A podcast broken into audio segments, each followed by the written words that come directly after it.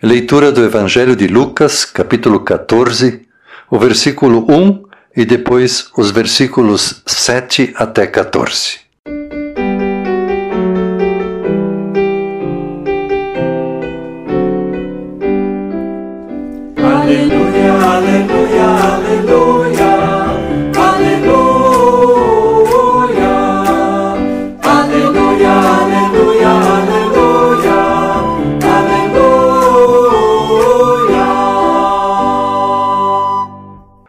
Sábado, Jesus entrou na casa de certo líder fariseu para tomar uma refeição.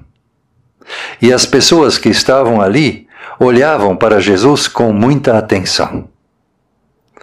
Certa vez Jesus estava reparando como os convidados escolhiam os melhores lugares à mesa. Então fez esta comparação. Quando alguém convidá-lo para uma festa de casamento, não sente no melhor lugar, porque pode ser que alguém mais importante tenha sido convidado. Então, quem convidou você e o outro poderá dizer a você: dê esse lugar para este aqui. Aí você ficará envergonhado e terá de sentar-se no último lugar. Pelo contrário, quando você for convidado, sente-se no último lugar. Assim, quem o convidou vai dizer a você: Meu amigo, venha sentar-se aqui num lugar melhor. E isso será uma grande honra para você diante de todos os convidados. Porque quem se engrandece será humilhado, mas quem se humilha será engrandecido. Depois disse Jesus ao homem que o havia convidado: Quando você der um almoço ou um jantar, não convide os seus amigos, nem os seus irmãos, nem os seus parentes, nem os seus vizinhos ricos porque certamente eles também o convidarão e assim pagarão a gentileza que você fez. Mas quando você der uma festa, convide os pobres, os aleijados, os coxos e os cegos, e você será abençoado, pois eles não poderão pagar o que você fez. Mas Deus lhe pagará no último dia em que as pessoas que fazem o bem ressuscitarem.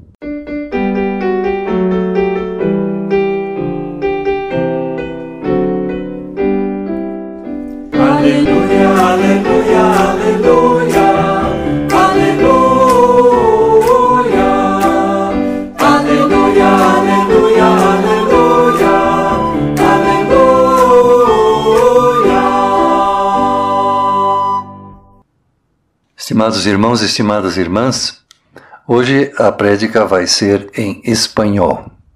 Considerando que temos muitos ouvintes em outros países de América Latina e também aqui no Brasil que falam o espanhol. Então peço a compreensão de vocês para que tenhamos esse momento de reflexão em espanhol. Estimados y estimadas hermanas, me da mucho gusto saludarles a todos y todas ustedes en este culto aquí por la radio web luteranos.com. Hermanos de Colombia, de Ecuador, de Perú, de Bolivia, de Chile, de Argentina, que regularmente nos escuchan aquí también por la radio web luteranos.com. Es decir, también que tenemos un, un reto, un desafío grande aquí en Brasil, donde hay una gran comunidad de personas de diferentes países que solamente hablan español y que también a ellos nos toca llegar con la palabra de Dios. En el Evangelio de hoy escuchamos que un fariseo invita a Jesús a comer. Los judíos hacían los sábados una comida especial a mediodía al terminar la reunión en la sinagoga. Los fariseos aprovechaban la ocasión para invitar a alguna persona importante. Jesús ya era una persona muy conocida y muy discutida. Seguramente la intención de esta invitación era comprometerle a Jesús ante los demás invitados. Al leer el texto del Evangelio de hoy, nos damos cuenta que encontramos dos parábolas o dos mensajes. Una se refiere a los invitados y otra al anfitrión. Se trata de una relación que tú inicias y la relación que inicia el otro contigo. En la primera, Jesús da consejos de humildad para tener éxito en la casa de otras personas. Sin embargo, Jesús aconseja a no buscar los honores y el prestigio de los demás como medio de hacerse valer. El que quiere seguir a Jesús no puede predicar el Evangelio con el objetivo de buscar reconocimiento o popularidad. Esto sería una equivocación. En la segunda parte Jesús no quiere decir a los anfitriones que cuando invitamos a familiares o amigos que eso está mal. No, no se trata de eso. Pero lo que Jesús habla aquí es buscar el bien de los demás sin esperar nada a cambio, sin esperar recompensa. Lo que hacemos por otras personas o por la naturaleza debe ser hecho por gratitud, por las bendiciones que Dios ya nos ha concedido. Por lo tanto, sea los invitados, sea los anfitriones, en ambos los casos Jesús nos propone una manera distinta de entender las relaciones humanas. Jesús trastoca comportamientos que tenemos por normales para entrar en una dinámica nueva que nos debe llevar a cambiar la escala de valores de nuestras vidas. Jesús rechaza hacer las cosas por interés, como estrategia para lograr una recompensa o una alabanza. Esto es falsa humildad. Esto es la humildad de los hipócritas. Martín Lutero decía, la humildad de los hipócritas es el más altanero de los orgullos. Entonces, ¿qué hay que hacer para ser humilde? En verdad, no hay que hacer nada para ser humilde. Ni siquiera tendríamos que hablar de la humildad. Bastaría con rechazar todo orgullo, vanidad, actancia, vanagloria, soberbia, altivez, arrogancia.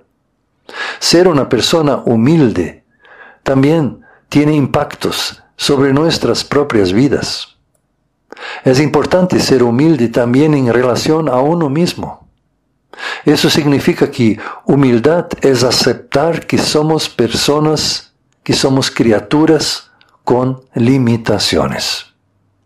Ser humilde es aceptar que determinadas carencias forman parte de mi ser una visión equivocada de uno mismo ha hundido en la miseria a muchas personas. La mayoría de las enfermedades depresivas, por ejemplo, tienen su origen en el desconocimiento de sí mismo o en no aceptarse como uno es. De esta manera, las personas caen en una total falta de estima y en la pusilanimidad destructora. Por lo tanto, ser humilde no es tener mala opinión de sí mismo ni subestimarse. Y por último, el Evangelio de hoy nos quiere decir que la verdadera humildad va de arriba abajo. La humildad ante los superiores la mayoría de las veces es sometimiento y servilismo. Muchas veces se ha apelado a la humildad para someter a los demás a la propia voluntad. Por eso hay que tener cuidado para que ninguno de los valores humanos deba ser reprimido en nombre de una falsa humildad. Si la humildad me lleva a la obediencia servil, no tiene nada de cristiana. La verdadera humildad va de arriba abajo. Lo que Jesús nos quiere enseñar es que no es humilde el que reconoce la grandeza del superior, sino que es humilde, el que reconoce la grandeza del inferior. En resumen, los seguidores y seguidoras de Jesús hemos de recordar que abrir caminos al reino de Dios. No consiste en construir, en primer lugar, una sociedad más religiosa o en promover un sistema político alternativo a otros también posibles, sino ante todo en generar y desarrollar unas relaciones más humanas que hagan posible unas condiciones de vida digna para todos y todas, empezando por los últimos. Que la gracia de nuestro Señor Jesucristo, el amor de Dios nuestro Padre y la comunión del Espíritu Santo se queden con nosotros. Amén.